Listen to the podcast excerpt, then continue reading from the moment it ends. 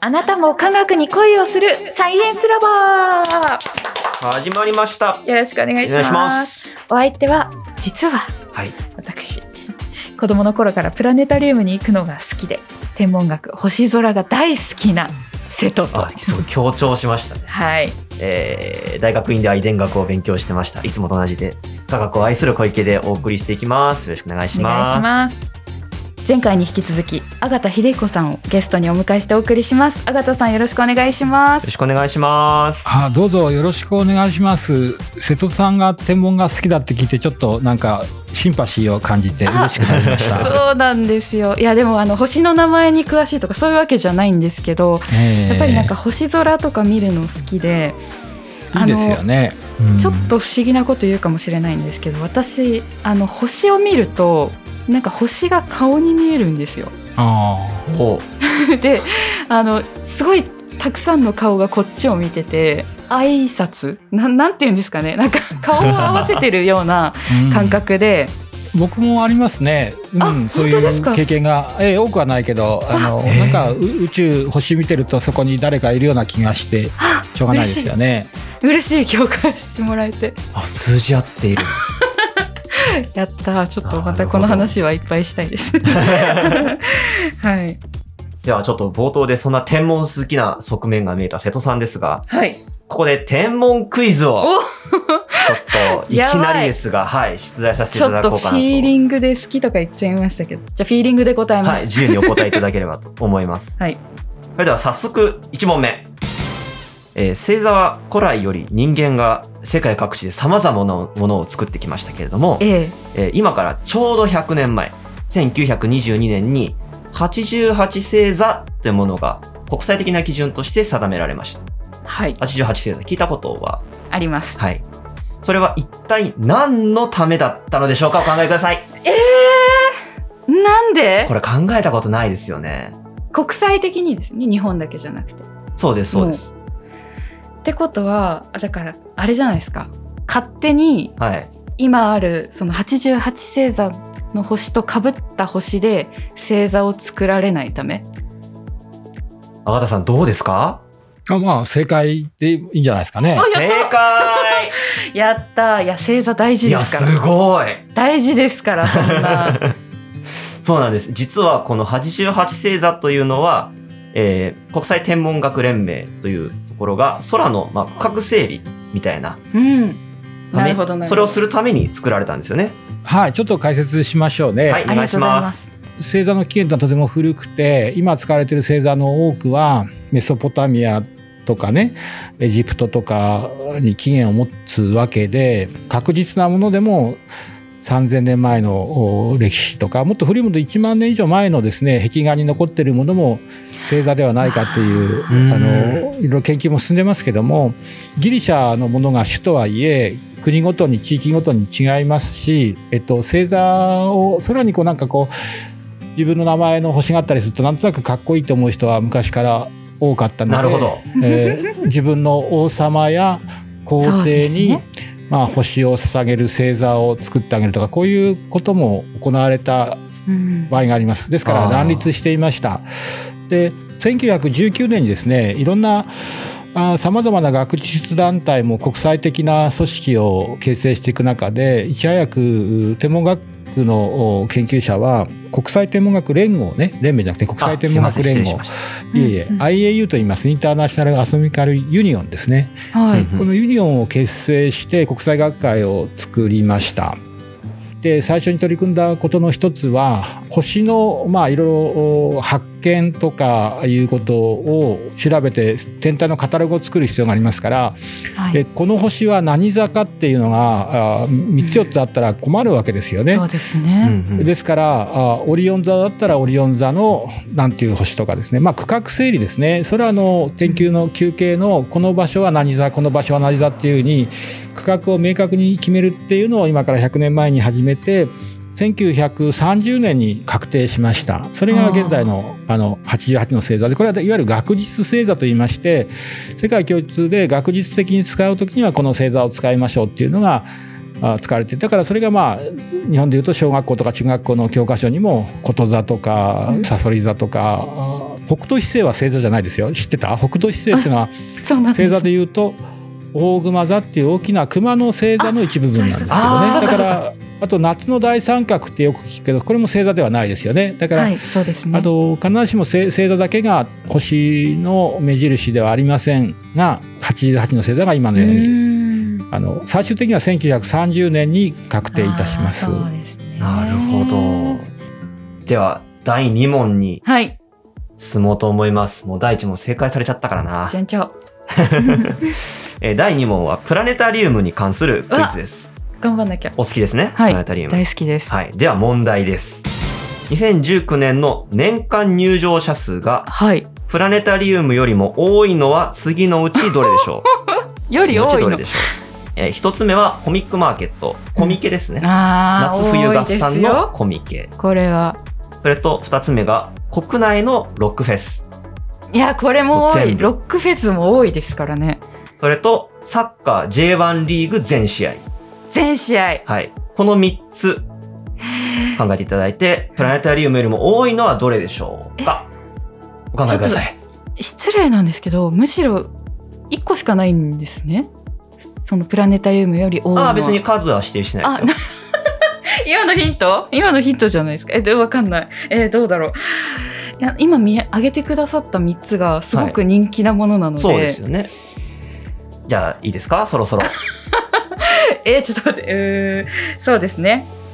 サッカーはねチーム数も J1 って何チームあるんでしたっけ、 18チームですね。 18チームですよね多いしサッカーの試合で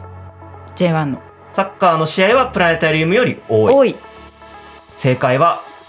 プラネタリウムより多いものはありま せん。嘘でし ょあーでもあーそプうだラネタリウムの入場者数が今の3つより一番嘘多いです。でもサッカーのやつとか絶対小池さんが考えた選い択や肢いだやないとや、かそ思うっでちゃっすた、ね。僕サッカー好きですからね。あーそうなえそんなにはい。人気なんですか2019年のプラネタリウムの入場者数は889万人という ことで、あなたさんかなり人気なんですよね。そうですねあのプラネタリウムって全国の主な町にはありますよね。うんそうですね本当にあの全国津々浦々町にあってね350館以上あるんですね。へだからすそごいのサッカーの試合とか年に2回のコミケと比較するのは気の毒な気がしますけど、まあまあ確かにこううん大体大体900万人の方がですね年間プラネタリウムに足を運んでらっしゃいます。そのうちあの子供の頃もしかしたら行ったことがある学習投影っていうね学校で強制的にあのはい遠足あーのプラネタリウム見に行くのは1割ちょっとぐらいだそうですからほとんどの方がお金を払ってあープラネタリウムの番組を楽しみに行っていますいやアメリカに次いで2番目にプラネタリウムが多いのが日本なんですけども、え星や宇宙プラネタリウムっていうのは日本にとってはとても大きな文化なのかもしれませんね。ー、いやーいや僕も行こうロマンチックやなうんじゃあ、ということで2問目だったんですが、はいえー続いて最終問題いはいかせていただきま頑す。張るぞはい。えー、アガタさんの一番好きな銀河はアンドロメダ銀河で すが、次のうち高校生本クイズ当みにたあいる銀河はどれでしょうおはい ?1 番、車輪銀河。車輪2番、ひまわり銀河。あー丸い3番、おたまじゃくし銀河。ああ四番はい四択小か持ち銀河。はい。えー、複数回答大丈夫です。お答えください。複数回答、、はいい。やこれさいやなんか全部あるとか言うんじゃないのってあどう思でしょうね。どうでしょうね。ってますけどいやなんかおたまじゃくしはねなんかイメージあるはいはいはい、はい。ですよなんかこう丸くてそっからこうこぼれた星が尻尾に見えうんるみうんうんたいな、うんうん。うんなのでおたまじゃくしは絶対あるはい。えー、賭けですはい。じゃあ、ファイナルアンサーどうぞ。全部あるアガタさん、いかがでしょう かはい大正解です。全部ありますね。いやー、正解されちゃいましたね。そう、実は全ちょっと部。小池さんがそういう顔してました顔でバレたか。いや、でも、これ全部変わった銀河の名前だと思うんですけど、こういう名前って、アガタさん、どういうふうに決められているんでしょうかあ今のはね全部ニックネームでああーの例えば、はいは IAU とかがさっき言ったあの星座やね星の命名のルールに従って決めてるわけじゃなくてニックネームですからあーうんまあ、誰かが言い出して定着してったなるほどなドンピシャだなっていう感じなんでしょうね、番号は振られますけどお特に一個一個の銀河に名前を付けるという仕組みはないのでニックネームで結構です、あの小池さんの先ほどの紹介でアガタさんはアンドロメダがお好きとおっしゃってましたけどアンドロメダどういうところがお好きなんですかアンドロメダ銀河って肉眼で見ることができる一番遠くの天体なんですねあとは望遠鏡を使えばもちろん100何億光年とか先まで見えたりしますけど僕らが自分の目で直接望遠鏡とか道具を使わないでですね見ることができる最も遠い天体で250万光年ですね光が250万年旅をしてやってくる距離250万光年も離れています。そこでそのアントロメダ銀河を見てえー皆さん多分思うことははい。うん250万年間僕の目に向かって光の粒光子ですよねフォトンという素粒子が飛んできてくれてなんか嬉しいなありがとうって思う気持ちとともにですね250万年前自分は何をしてたのかなってこうふと思うと思うんですよ。700万年ほど前にアフリカの大地を我々の、まあ、共通のお父さんお母さんたちは、まあ、歩き始めたと、集団で多分歩き始めたんだと思うんですけどねそれからまあ旅をして、えーアフリカのお端までとかアフリカ大陸を越えてアジアやヨーロッパも進んでた頃が250万年ぐらい前なんでしょうかね。いやーそう思うとですねよくう光も途中で途絶える、まあ、宇宙では途絶えることはありませんけども、まあ、ひたすらまっすぐに進んできたなんて思うとともにそうですよね自分のお命がそうやってつながってきたことにとても不思議に思うしとてもなんか幸せに感じませんかだからね私顔に見えるんですよああ、そういうことなんですか。はいもう250万年経てきたあ顔に見える うんめちゃくちゃご先祖の顔を浮かべてるっていうことですか。がいっぱいあるんですへえ。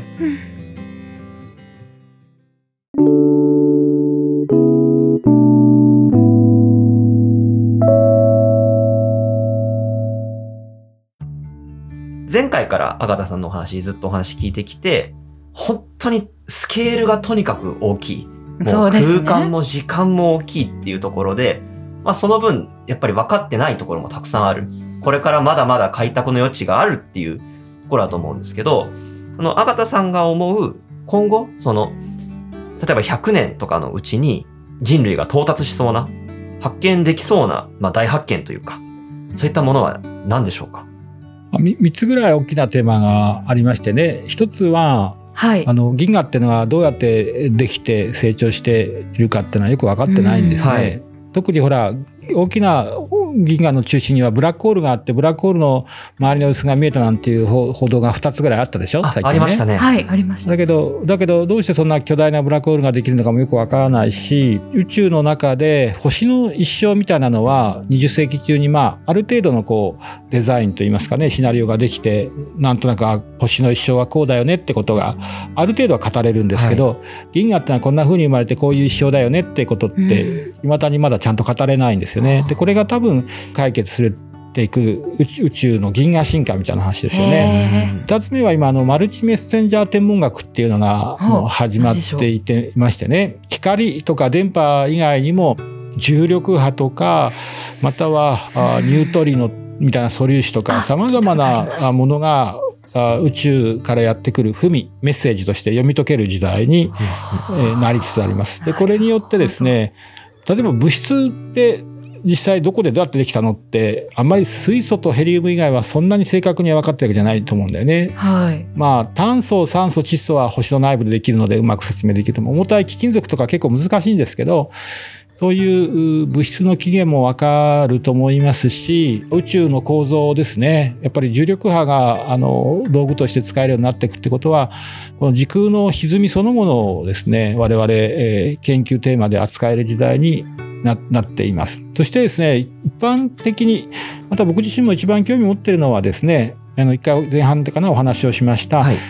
地球外の生命体の発見ですねうん今日現在、2022年の8月現在ですね、地球以外の星に生き物は一つも見つかっていません。はい。生き物がいたという化石とか痕跡も一切見つかっていません。はい。だけど、生き物がいる可能性はとても高いと、多くの科学者は思っていて、チはいャレンジをしていますので、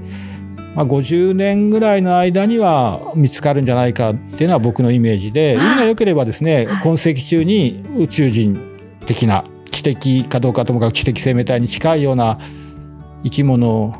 がいる星の発見。そこと交信するとか友達になるというのはまだ無理ですけどね、ここにはきっといる、いそうだなっていうところまでいけるかもしれませんね。おー生きてるかも、私も。今世紀だったらうね。ん。な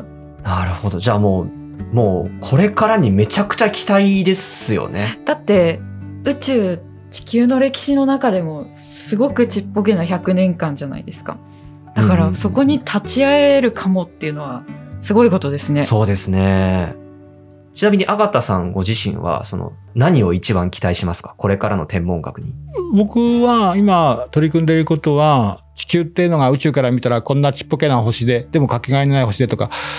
まあ、我々そこにいるみんな同じ地球市民ですよみたいな感覚を身につけられるとあ人類はもうちょっとこう長生きできる、うんうん絶滅を少しでも先送りできるんじゃないかなっていう期待をしていて。はい。地球外に知的生命体を見つけて、そこといよいよお互いにメッセージを送り合い交信をし合うような時代になっていくと我々自身がですね宇宙人であるっていう自覚ができる時代が来ると思ってるんですよ。なるほどつまり我々って今は地球人だっていう自覚を持ってる人は結構いると思うけど地球人っていう自覚がない人がやっぱり地域紛争とか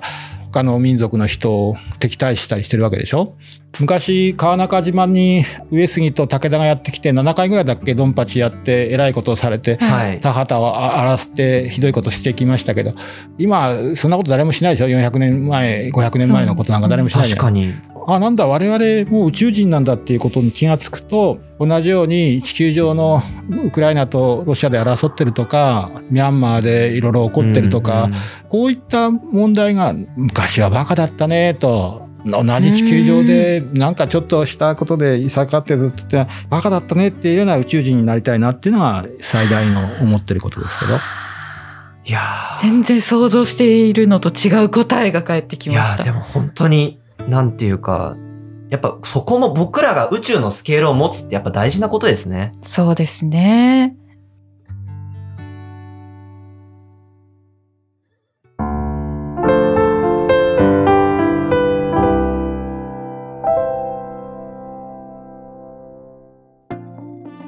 普段の生活をしてると、もう夜空とかも見上げなくなったりしているので、なんか、そういうなんでしょう、宇宙から見た地球みたいな視点をこの、まあ、収録の、まあ、1時間ちょっとぐらいですごくこう、なんか教わったような気がして、そうですね。もうちょっとこう上向いて歩こうって思いました。あ、素敵。今小池さんがおっしゃられたようにですね、、はいいろいろ日々大変なこととかあー目の前のことに追われる日々を現在の我々は過ごしていますけどねあのぜひ、はいあのたまには星空を見上げる星空を見上げるのが大変だったらプラネタリウムに行くとか昼間青空を見るだけでも構いませんので、うんなんとなく少しポジティブにうん前向きに頑張ろうっていう気持ちになれるといいなとそんなことを思ってますあー前向きな言葉をありがとうございました。あたさあがたん、ありがとうございました。はいありがとうございましたサイエンスラバーではツイッターのハッシュタグも作っております。はい。ハッシュタグサイラバラジオカタカナです。ハッシュタグサイラバラジオで感想をぜひぜひつぶやいてくだおさ待いちし。てます。本当に。私たち見てるので、見てます。はい、ぜひぜひよろしくおよ願ろいししくお願まいすし。ます。では次回もお楽しみに。バイバイ。